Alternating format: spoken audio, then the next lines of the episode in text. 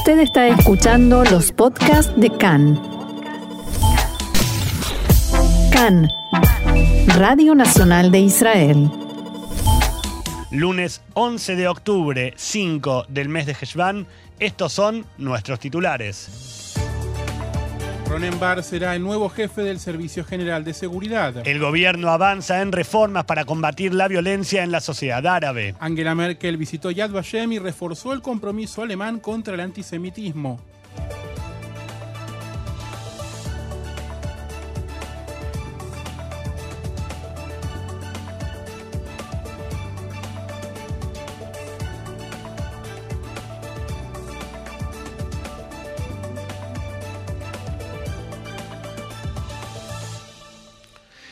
Diego, y comenzamos con información exactamente de último momento. Hace minutos nada más, el gobierno acaba de aprobar y anunciar el nombramiento del nuevo jefe del Servicio General de Seguridad, el Shin Bet.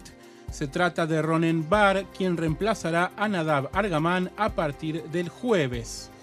Al salir de su casa, antes del nombramiento, Bar declaró, espero que el gobierno me apruebe retirar la R y poder volver a mi nombre completo. Agradezco al primer ministro la confianza y el respaldo. Estoy esperando poder empezar a trabajar con nuestros excelentes profesionales. Tengo otra larga jornada laboral hoy. Recordemos que eh, por una cuestión de seguridad, su no nombre se podía decir su nombre. estaba reservado y era el señor R o el señor Reich hasta hace un rato. Hasta hace minutos nada más. Recuperó su nombre, como bien dijo. Tras la aprobación del pliego por parte del gabinete, el primer ministro Bennett declaró Ronen es un valiente guerrero y comandante quien a lo largo de su vida ha estado comprometido en la misión más importante de todas, proteger la seguridad de Israel. A menudo ha arriesgado su vida por la patria. Creció en la organización y ocupó varios puestos diferentes en los que hizo una contribución importante para mantener la seguridad del Estado y la de sus ciudadanos. Con este nombramiento como jefe del Shin Bet, estoy seguro de que hará avanzar al servicio hacia nuevas alturas de acción y excelencia. Debemos comentar que Bar tiene una licenciatura en Ciencias Políticas y Filosofía de la Universidad de Tel Aviv y una maestría en Gestión Pública de la Universidad de Harvard. Sirvió en la unidad de élite Sayed Matkal y luego se unió al Shin Bet en la división de operaciones. Tiene 55 años, está casado y es padre de tres hijos.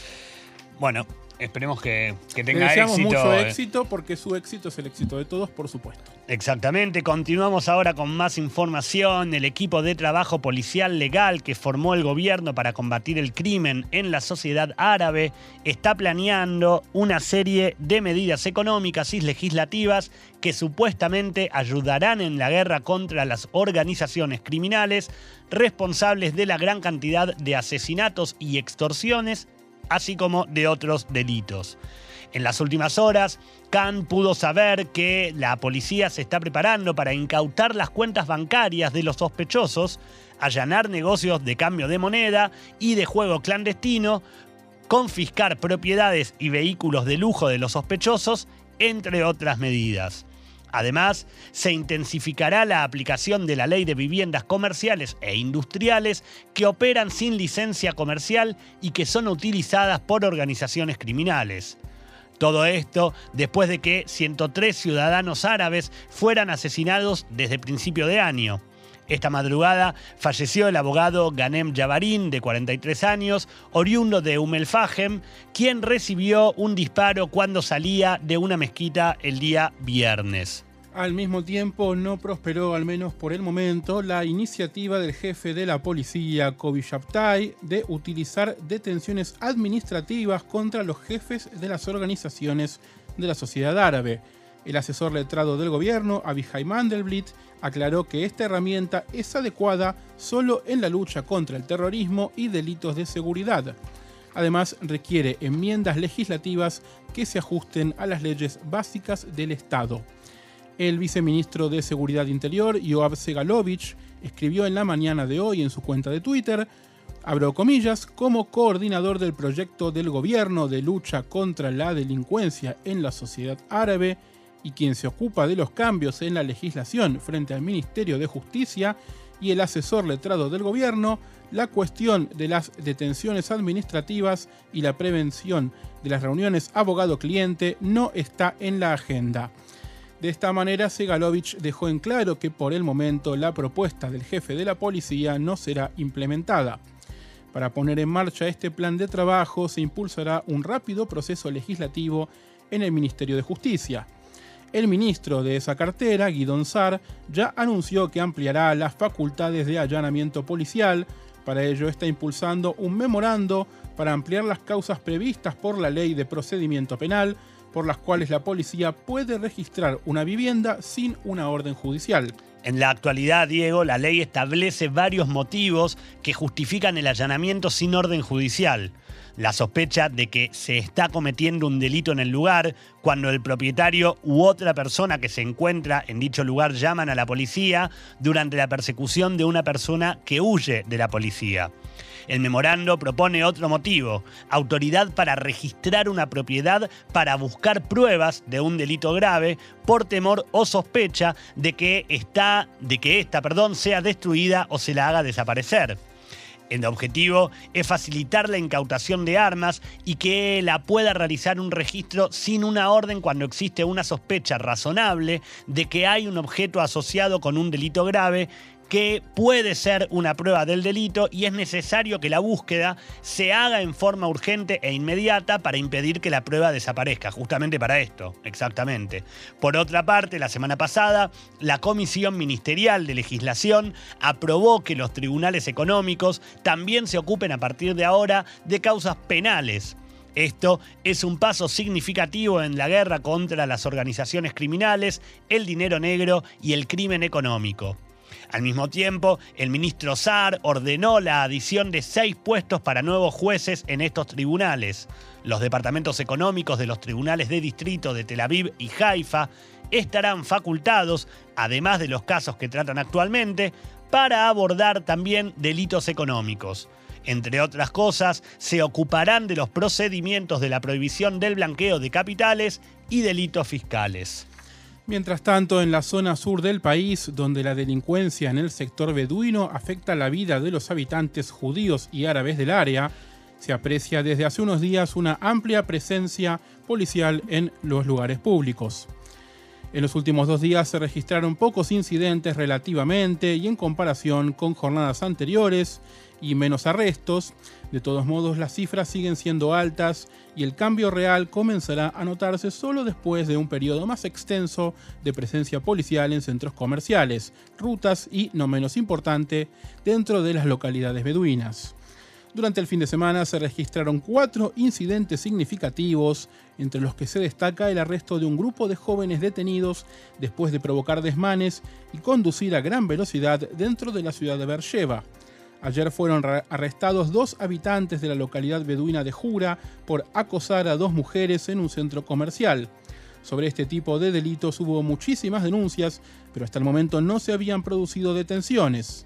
Así lo relataba Khan, una habitante de Beersheba. Solo se habla de eso. Yo le pregunto a mi marido, ¿cómo puedo vivir así? Él regresa tarde, yo vuelvo de trabajar a las 5 de la tarde, tengo vida. ¿Tienes miedo de caminar por la calle? Le pregunta el periodista de Cannes y ella responde, por supuesto. A partir de las 6, 7 de la tarde yo ya no salgo porque es peligroso y ya es algo insostenible.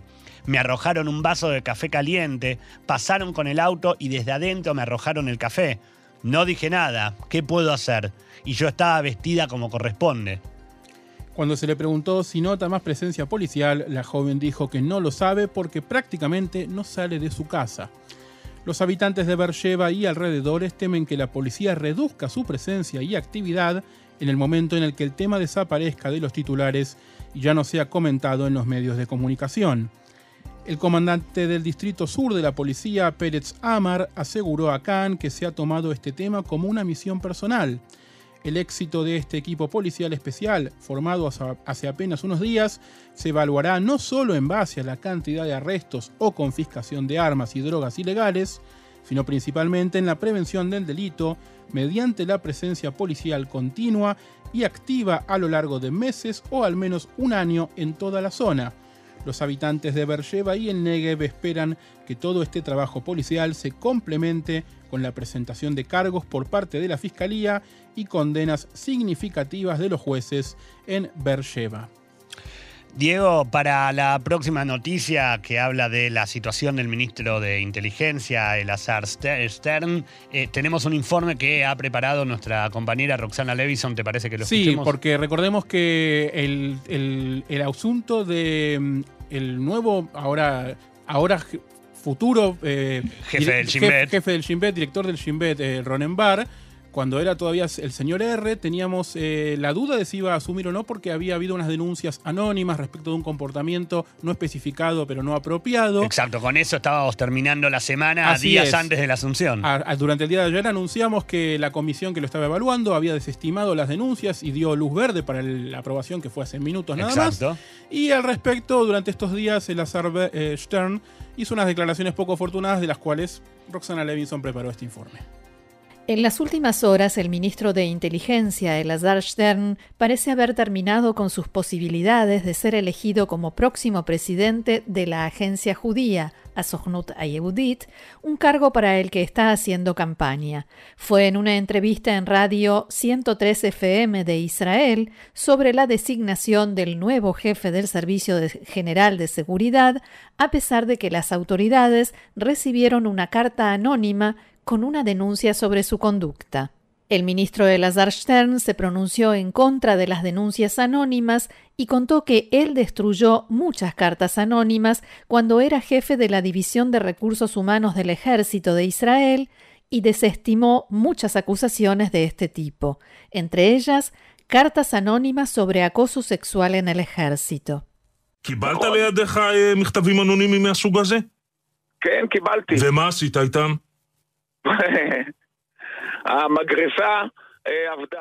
El periodista Golan Yochpaz le pregunta, ¿usted recibió cartas anónimas de este tipo? Sí, recibí. ¿Y qué hizo con ellas? La trituradora de papel trabajó, contesta el ministro entre risas. Entonces la respuesta es que usted destruye el documento. ¿Lo hizo en el pasado? Sí.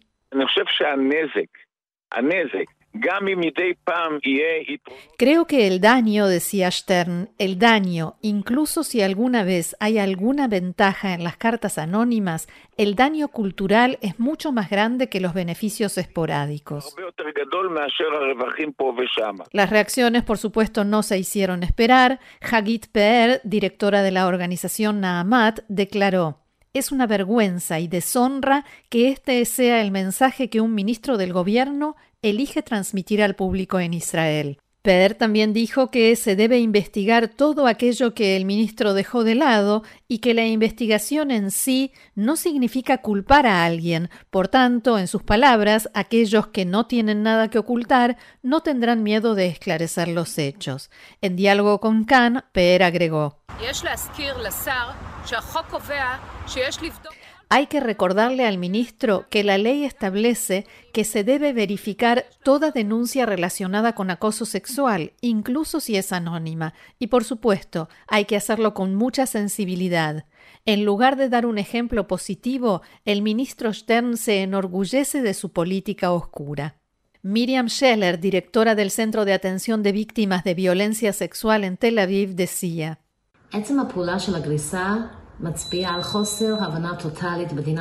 el solo hecho de la destrucción de la carta indica la falta total de comprensión de la dinámica de un ataque sexual. El hecho de que esperan que una soldada joven presente una denuncia contra un comandante de alto rango y que lo haga con su nombre es una falta total de comprensión del acoso sexual, del aprovechamiento de las relaciones de fuerza, de la autoridad. Anat Nir, copresidenta de la ONG Ani Isha, Soy Mujer.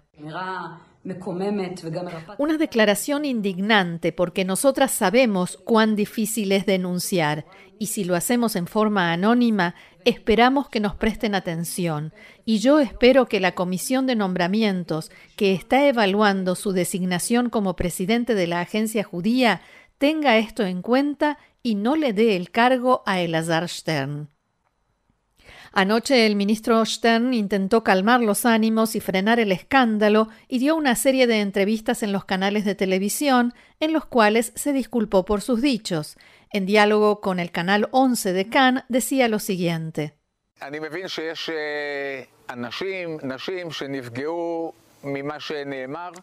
Entiendo que hay hombres y mujeres afectados, ofendidos por mis declaraciones. En primer lugar, quiero disculparme. Quien me conoce sabe que nunca ataqué a ninguna mujer, ni con dichos ni con acciones, y tampoco ha sucedido bajo mi mando en el ejército.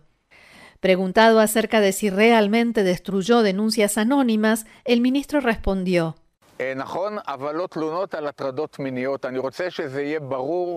es cierto, pero no denuncias de acoso sexual. Quiero que esto quede claro, bien claro. También dijo que todas las denuncias sobre acoso sexual recibidas durante su paso por el ejército fueron verificadas y que los responsables fueron castigados. De todos modos, Canal 13 de la televisión israelí dio a conocer anoche el testimonio de una soldada que asegura que, estando bajo el mando de Elazar Stern entre 1995 y 1997, presentó una denuncia por acoso sexual que fue desestimada. La mujer relató que un soldado intentó atacarla y qué sucedió después cuando lo denunció. Abro comillas, estábamos en esa habitación, el soldado, el comandante de ambos, Elazar Stern y yo. Stern me dijo, si alguna vez hablas de lo que está sucediendo dentro de esta habitación o de lo que este soldado trató de hacerte, tus días dentro del ejército serán negros, muy amargos. Aquí no te quedarás. En reacción a este testimonio, desde la oficina del ministro respondieron en un comunicado en el que volvían a insistir en que todas las denuncias fueron verificadas y los culpables castigados, incluso de forma muy severa. De todos modos, el intento de disculpa generó un nuevo escándalo y las críticas surgieron incluso desde dentro del gobierno. La ministra de Transporte, Merav Mijaeli, escribió en su cuenta de Twitter que, abro comillas nuevamente, el Lazar Stern evidentemente piensa que una denuncia anónima solo tiene por objeto difamar o perjudicar a alguien, pero no tiene en cuenta el hecho de que la mujer que decide denunciar se arriesga a ser humillada, difamada y que la publicidad de la denuncia tiene consecuencias para ella. La canciller alemana saliente Angela Merkel dejó ayer una ofrenda floral en el Museo Yad Vashem en Jerusalén, donde instó a adoptar una postura constante contra el antisemitismo. Cada visita a Yad Vashem me toca en el interior, dijo Merkel. Los crímenes contra el pueblo judío que están documentados aquí son un recordatorio perpetuo de la responsabilidad que tenemos los alemanes y una advertencia, dijo también la mandataria, quien agregó que es una responsabilidad de Alemania luchar contra el antisemitismo. Que en la vida judía haya vuelto a encontrar un hogar en Alemania después de los crímenes contra la humanidad que fueron la Shoah es una inmensa expresión de confianza por la que estamos agradecidos.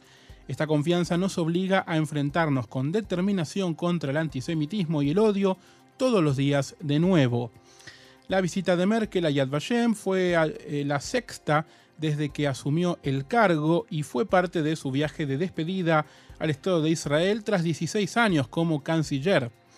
Merkel estuvo acompañada por el primer ministro Naftali Bennett en un recorrido por el centro, por el Museo Yad Vashem, donde vieron la exposición Destellos de la Memoria, fotografías durante la Shoah. Ambos se reunieron a solas con sobrevivientes de la tragedia. La Shoah tiene muchas lecciones, declaró Bennett, incluso décadas después el pueblo judío aún tiene que comprender la profundidad del desastre que le sobrevino en mi opinión, la lección más importante es la más simple y evidente. El lugar del pueblo judío está en su suelo, aquí en la tierra de Israel. El holocausto no es la razón de la existencia del Estado de Israel. La conexión entre el pueblo judío y su tierra no comenzó en Auschwitz, pero Auschwitz y nuestros hermanos y hermanas que perdieron allí la vida fortalecen la determinación de nunca ser un pueblo indefenso lejos de su hogar esto decía Bennett allí en Yad Vashem, despidiendo a Angela Merkel, que regresa a Alemania durante el día de hoy. Continuamos con más información. Precisamente el ministro Naftali Bennett dijo hoy que el gobierno aprobará en una reunión especial que se llevará a cabo en los Altos del Golán un plan nacional destinado a aumentar la población de ese área hasta 100.000 residentes. En una conferencia sobre economía y desarrollo regional, Bennett dijo que nuestra posición sobre los altos del Golán no está relacionada con la situación en Siria Incluso cuando la posición del mundo está cambiando respecto a Siria y a Assad, nada de esto tiene que ver con los altos del Golán. Además, recalcó que el Golán es israelí, punto. La frase el pueblo está con el Golán no es suficiente. El pueblo debe estar en el Golán, dijo Bennett, y para eso el gobierno también tiene que estar con el Golán. Bennett enfatizó que Israel continuará actuando donde y cuando sea necesario para doblegar la presencia iraní. La aventura iraní es nuestra frontera, perdón, la, la, aventura iraní en nuestra frontera debe terminar, indicaba el primer ministro Bennett. El Comité de Nombramientos del Ministerio de Relaciones Exteriores nombró ayer a David Gobrín como embajador permanente en Marruecos. Durante los últimos dos meses, Gobrín fue el encargado de negocios y el funcionario de mayor rango en la embajada de Rabat, que fue inaugurada por el canciller Lapid en agosto pasado.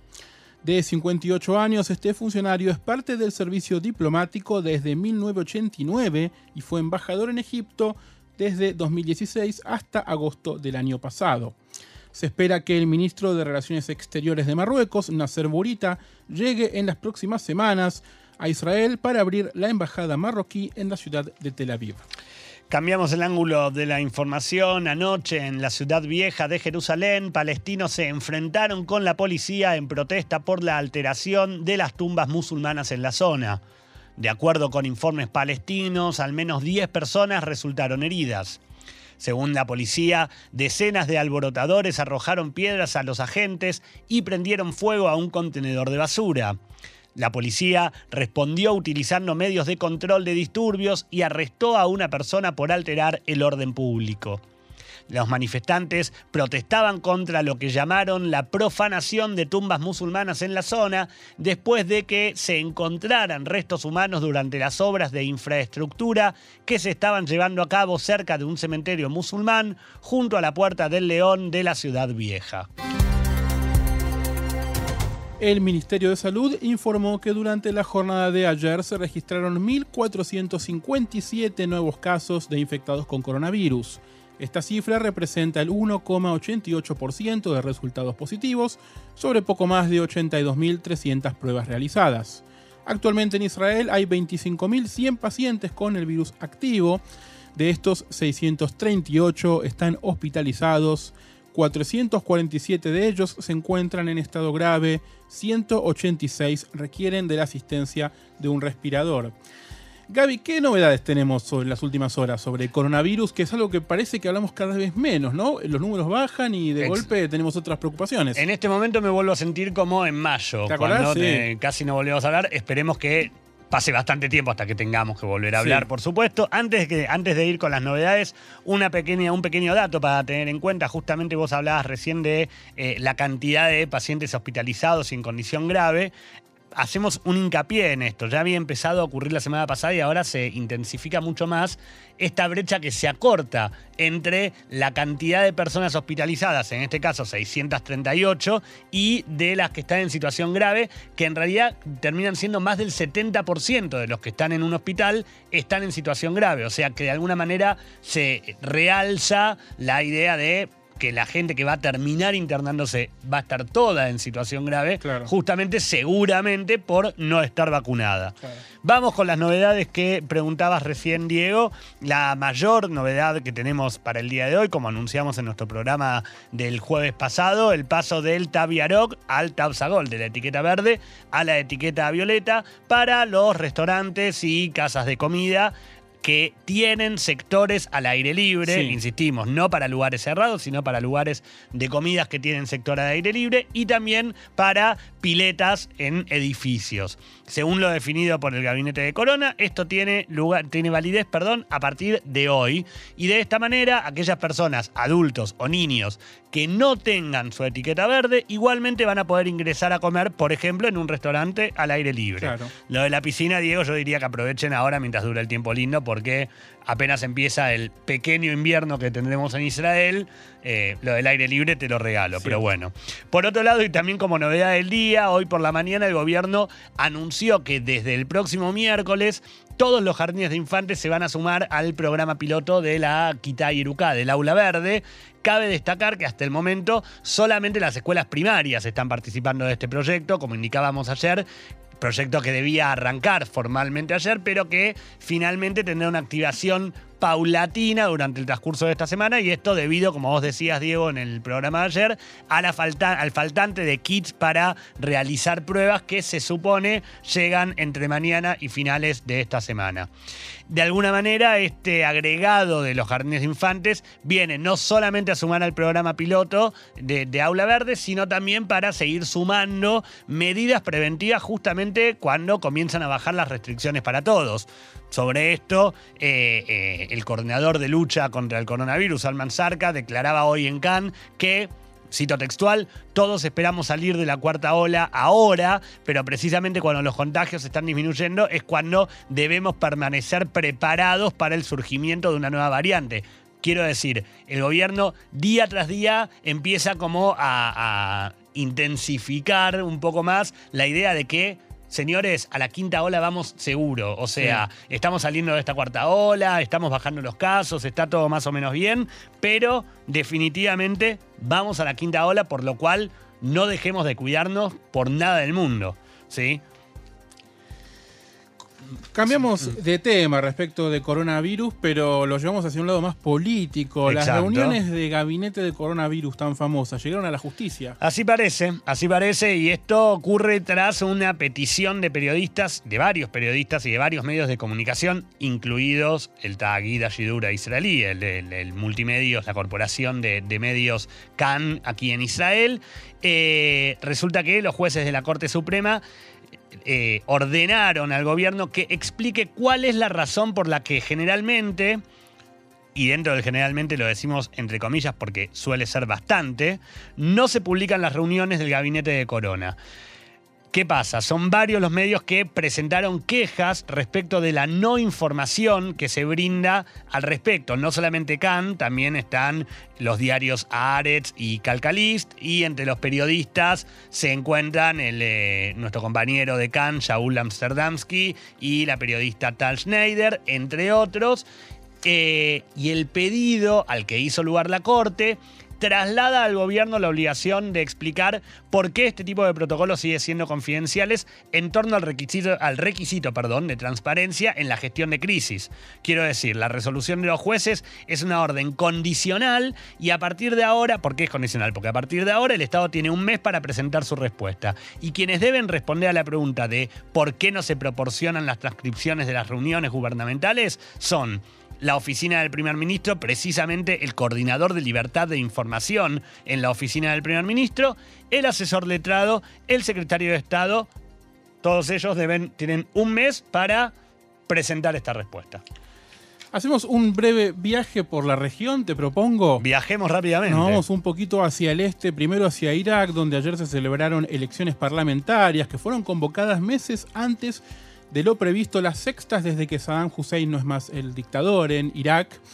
Eh, estas elecciones, como decíamos, fueron convocadas antes de lo previsto como una suerte de concesión a un levantamiento popular que hubo a partir de 2019, liderado por jóvenes, en contra de la corrupción y la mala gestión en general. Pero la participación fue relativamente baja, el 41% de los que podían votar votaron, según la Comisión Electoral, que de todas maneras eh, esperaban menos todavía. Porque fue, baja, pero fue mucha. Sí, fue baja, pero esperaban un 30 en realidad. Así que, digamos, relativamente baja. Eh, curiosamente, parte de la apatía tiene que ver con la protesta en sí, digamos, ¿no? Eh, se llamó elecciones porque la gente estaba como apática y protestando contra la política y la gente no participa justamente en protesta. En la ciudad de Bagdad, la capital, hubo 30% justamente de, votantes. Los analistas en general coinciden en que el establishment político chiita, que está dominado por movimientos islamistas con alas armadas en general, ganarán estas elecciones con el movimiento liderado por el clérigo Muqtada al-Sadr a la cabeza. Esta facción se opone a toda intervención extranjera y sus principales rivales son los grupos chiitas aliados de Irán, eh, porque justamente son intervención extranjera. De ganar la facción de al-Sadr, el resultado no alteraría drásticamente el equilibrio de poder, pero para los iraquíes podría significar que un ex líder de la insurgencia y un islamista conservador aumente su influencia sobre el actual gobierno. Aunque los primeros resultados oficiales deberían ser publicados durante el día de hoy, se espera que tome varias semanas la conformación de un gobierno como en prácticamente cualquier parlamento. Por lo cual vamos a seguir con este tema por varios días más. Y probablemente. Diego, antes de irnos, una noticia más respecto del, eh, de la zona del Medio Oriente. Sí, el rey Abdullah II recibió ayer al primer ministro del Líbano en Amán y le dijo que Jordania apoyará a su país y a su pueblo durante esta terrible crisis económica y sobre todo energética. La visita del primer ministro Najib Mikati es la primera que hace un país árabe luego de haber estado en Francia y en Gran Bretaña, donde fue justamente a pedir ayuda. Recordemos, habíamos informado ayer que en Irán hubo un apagón total prácticamente, después de que las dos principales centrales nucleares se apagaran durante el fin de semana por la falta de combustible. Ayer eh, a media tarde informó el Ministerio de Energía del Líbano que em, hubo, se empezó a recuperar la energía, así ¿A que y a una o dos horas por día, que es lo que venían teniendo hasta ahora. Es decir que si bien tuvieron un apagón total de prácticamente todo el país, no les cambió tanto la, rutina, lamentablemente.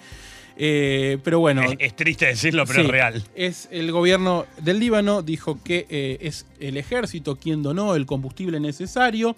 Bueno, esperemos que recuperen la energía porque es la manera en la que se vive en el siglo XXI.